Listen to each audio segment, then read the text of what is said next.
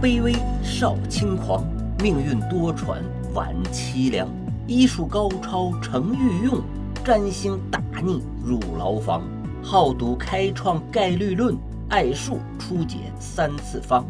为政趁雨竟舍命，一代奇才叫卡当。这是我自己写的一首定场诗啊。您初听啊，可能觉得有点玄乎，啥呀？天上一脚，地上一脚的。别着急，听完今天的节目啊，您就明白了。今天呢，我给您介绍一位牛人、奇人、狠人，不是仨人啊，是同一个人。他的名字叫杰罗姆·卡当，也有人啊翻译成什么吉罗拉莫·卡尔达诺。反正都是音译，哎，也不必深究，咱们呢图个简短上口，就叫他卡当就行了。为啥说他是牛人呢？因为他呀开创了概率论，第一个发表了一元三次方程的通用解法，在数学发展史上那是占有重要地位。你说牛不牛吧？为啥说他是奇人呢？卡当呢是一代名医，却以数学家名垂青史。他是赌徒，却借此开创了概率论。他精通占星术，却吃饱了撑的给耶稣测星象，因此被宗教裁判所关入大牢。你说奇不奇？为啥说他是狠人呢？卡当啊！利用占星术预测了自己的死期，到了那天呢，却无病无灾，活蹦乱跳。为了证明自己的占星术精准，他一咬牙，一跺脚，是自我了断了不？哎，自杀了。你说狠不狠吧？那你该说了，我说老狐狸，你这专辑不是《狐狸聊骗局》吗？你咋又来科普了？别着急。这卡当啊，天生聪颖，智谋过人。他有一项著了名的成就，就是骗来的。您听我细细道来。好，咱们呢先说说他的生平。卡当出生于一五零一年九月二十一日，距今呢已经五百多年了。他的父亲呢是名律师，身份高贵。而且跟达芬奇是好朋友，你该问了，卡当这是响当当的名门之后啊，富二代，你这定场诗里咋说他是出身卑微呢？哎，问着了，问题就出在卡当啊，他是一名私生子，在文艺复兴时期，你私生子的社会地位根本就得不到承认。不过呀。幸好他那个花心大萝卜的律师老爹还认他这个儿子，抚养他长大，资助他上大学。但是卡当呢，从小是个性极强，这也注定了他一生命运多舛。这不，他爹呢就想让他读法律专业，以后呢子承父业，当律师或者是当法官去。但是卡当偏不。他从小呢酷爱占星术，掐指一算，哎呀，自己应该学医，一意孤行就报了医学专业了，把他爹气的是三十神暴跳，五灵豪气腾空啊！威胁不换专业就要断了他的财路，甚至是解除父子关系。哎，这卡当啊，还是就是拧，爱咋地咋地呀！最后。他爹还真没拗过他。哎呀，估计毕竟是让卡当成为私生子啊，他也有愧于心。卡当呢也是争气，二十六岁就获得了帕维亚大学医学博士的文凭。之后呢，凭医术名扬欧洲，被英国国王爱德华六世聘为了御医。这卡当啊，智商太高了。当着太医，人家又利用业余时间，还在数学领域做出了卓越贡献。关于他的数学成就呢，咱们先按下不表，后文呢详说。我先给您举两个旁证，你就知道他多厉害了。一个呢，是他先后被当时欧洲最著名的帕维亚大学和博洛尼亚大学聘为了教授；另外一个呢，甚至他的数学学生费拉里都以提出一元四次方程的通用解法而名扬天下。按说呀，此后卡当就该顺风顺水了吧？其实不然，又是他那乖张的性格作祟。他一时心血来潮，吃饱了撑的，竟然运用占星术推算圣子耶稣的出生星位。这在基督教里可是大逆不道之事啊！人家圣父、圣子、圣灵的事儿，岂是你凡夫俗子妄加猜度的？不出意料。卡当呢触犯神权，被宗教裁判所是判决入狱，并开除教职。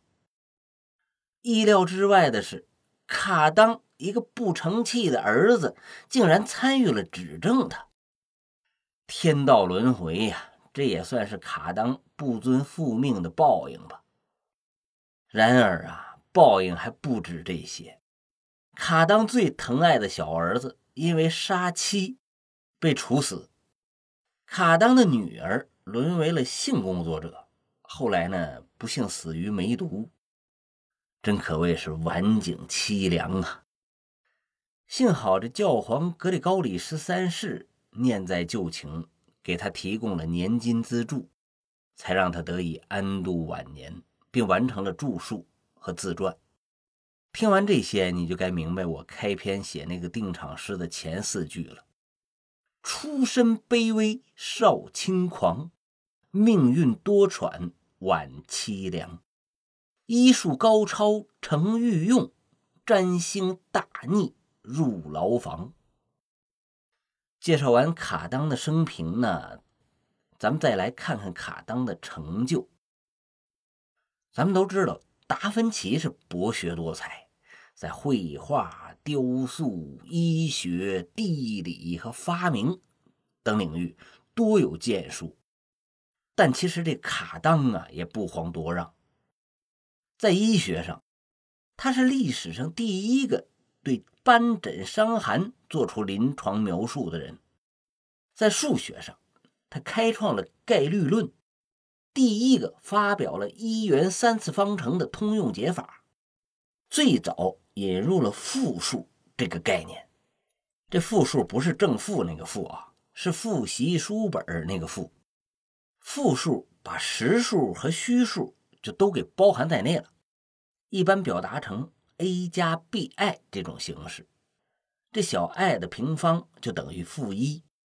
哎呀，这高数啊容易引发偏头疼，咱就不在这细数了。卡当呢，在工程学方面。他还发明了许多机械装置，比如万向轴啊、组合锁呀。物理上呢，他在流体力学方面做出了卓越贡献。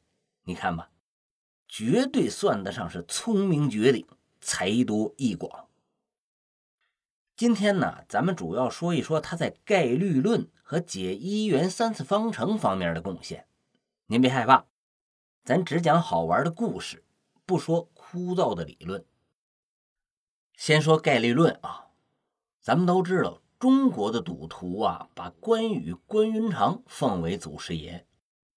外国赌徒如果要尊一位祖师爷的话，那是非卡当莫属啊。关二爷其实不爱赌博，你中国赌徒尊他为祖师爷，可能是借助他武圣人的名号。沾沾他这过五关斩六将的福气罢了，也有可能啊是提醒赌徒们别赖账，别出老千儿，要不关二爷非拿青龙偃月刀给你们卸胳膊卸腿儿。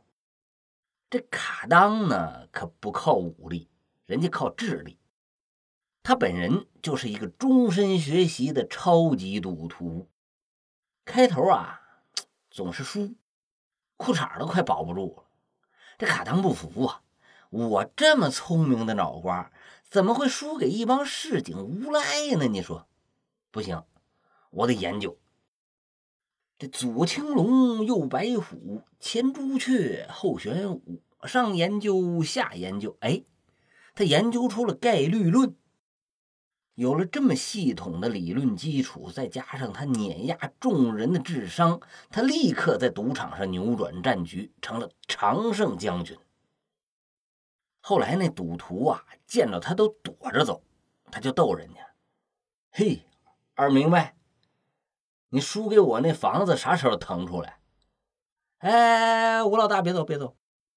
你输给我那媳妇儿啥时候给我送家里去？啊那开赌场的都不让他进了。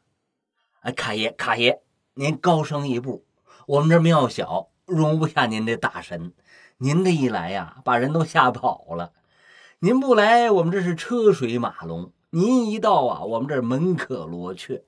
您要再玩几天，我们只能关门大吉了。卡当呢，也不为赢那几个小钱儿，他要的就是这江湖地位。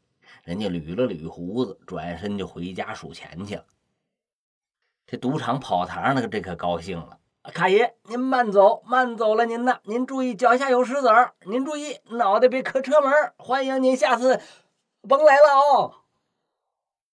这卡汤啊，不但是横扫赌坛，而且在数学史上立下了开创之功，名标史册，那真是名利双收。后来呀，科学家帕斯卡和费马在卡当的《论赌博游戏》这本书的基础上，又深入研究，使概率论更加系统。但那已经是一百年以后的事儿了。掷骰子推牌九，人家卡当就研究出了概率论，你说这是往哪讲理去？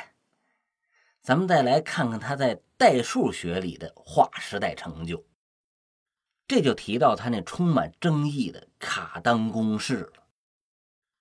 卡当生活的时代呀，可没有现在的信息共享概念，哪个数学家研究出一个成果，就成了他安身立命之本。那是坚决保密的。当时啊，意大利的数学界认为只有大数学家塔尔塔利亚，塔尔塔利亚，哎呀，那麻烦，咱就管他叫老塔吧。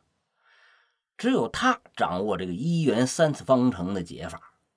一元三次方程就是 a 加 bx 的三次方等于啥啥啥，就这种玩意儿。卡当呢？就前去找老塔拜访求教，老塔哪肯教啊？这是我的金饭碗，教了你就不值钱了。我喝西北风去。这卡当不死心，一方面带老塔是下馆子、逛青楼、猛套近乎，一方面是苦苦哀求软磨硬泡。后来呀。他还设下一个骗局，说自己和西班牙皇帝是交情莫逆啊！我都跟他说好了，只要你教了我怎么解一元三次方程，他就聘请你当西班牙的炮兵顾问，每天打炮。这老塔被缠得脑仁疼，而且对炮兵顾问这个职位是垂涎三尺，便把其中一种类型的一元三次方程解法。交给了他，但是要求卡当是发下毒誓，绝不对外公布。卡当和他的学生费拉里可不是吃素的，你不教给我一种吗？他们是举一反三，触类旁通，很快就研究出了所有类型一元三次方程的解法。但是重事当头啊，只能憋着不说。后来。卡当访问博洛尼亚时候啊，从大数学家费罗的女婿那儿知道，费罗呢早就发现了老塔所教那种类型的一元三次方程的解法。这回卡当可逮着理儿了，你这也不是独门秘籍呀，这不费罗费老师早就知道咋解了吗？我还替你保守个鸟秘密呀。于是马上决定不再恪守对老塔的承诺，于一五四五年出了一部中译名叫做《大术》的书。这个术呢是法术的术，大术。将所有一元三次方程的解法发表出来。这是一本在代数学上占据了重要位置的书。书中公布的一元三次方程求根公式就被称为了卡当公式。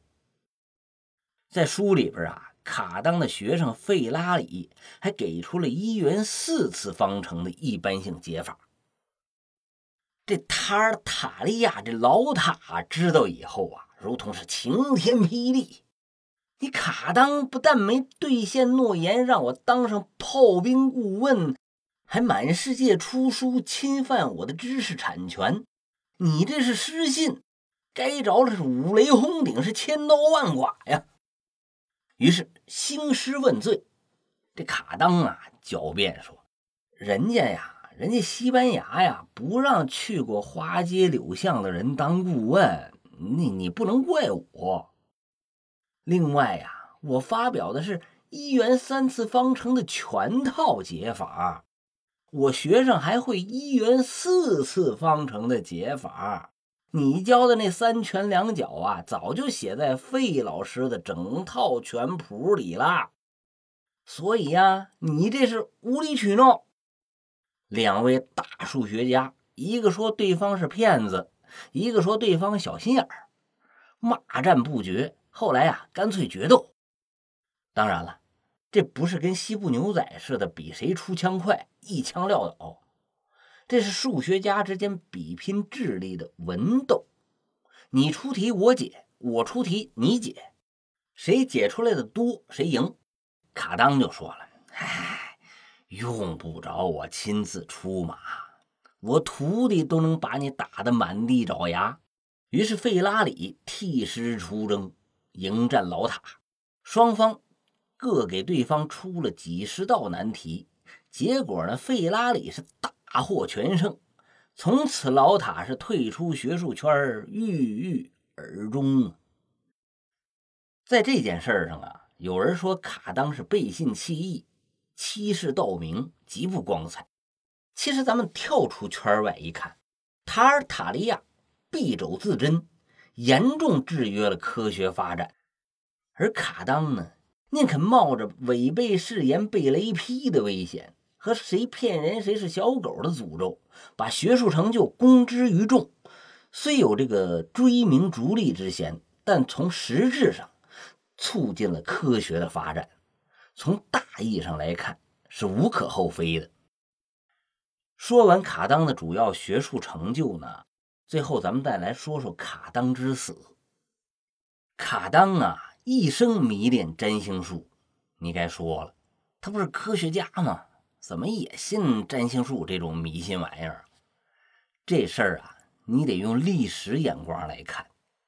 当时科学发展进程缓慢，人们的认知水平有限，遇到暂时无法解释之事啊，难免将其归于神秘主义。而占星术也能给科学家带来丰厚的报酬，所以啊，当时好多天文学家都同时兼任着占星术士。伟大如开普勒都说呀：“占星术女儿不挣钱，天文学母亲就得挨饿。”也正是这开普勒，一六一九年公布了行星运动三大定律，彻底粉碎了占星术的理论基础。但那时候啊，卡当已故去四十三年了。至于现在还有人相信占星术、迷恋星象学，那就稍有点幼稚了。嘘，咱科普归科普，防骗归防骗，少惹人，少惹人。总共咱们就那两个万粉丝，有可能哈又得少一个。卡当打小迷恋占星术啊，到了痴狂的地步。年轻的时候，就因为给自己占卜，违背父命上了医学专业，弄丢了长期饭票。中年时，吃饱了撑的给耶稣占卜，蹲了大狱，丢了铁饭碗。临老临老啊，还是执迷不悟。这一天，他夜观天象，掐指这么一算呐，自己会死于某年某月的某一天。就像一张破碎的脸。哎，怎么唱起来了？不行，这词儿有魔力，不能读。结果啊，到了那一天，卡当发现自己没病没灾，活蹦乱跳，毫无死亡迹象。这要是换个别人啊，找个什么，哎呀，在哪儿行善积德了呀，或者什么啥流星乱位呀这类的借口呢，就搪塞一下就过去了。但卡当啊是个红脸汉子，为了证明自己算得准，一咬牙，一跺脚，我说自己死了不，自杀身亡。这就是我开头那定场诗的后四句：好赌开创概率论，爱数初解三次方，为政趁雨竟舍命，一代奇才叫卡当。哎，可怜呐！一世英才是就此陨落，真叫人可发一叹。好了，卡当呢是青史留名，永垂不朽，瑕不掩瑜啊。偶尔为之的小骗局呢，不掩其万丈光芒。这占星大师兼赌徒祖师爷，我今天呀就给您解读到这儿，期待您评论和转发。我是老狐狸，咱们下期再见。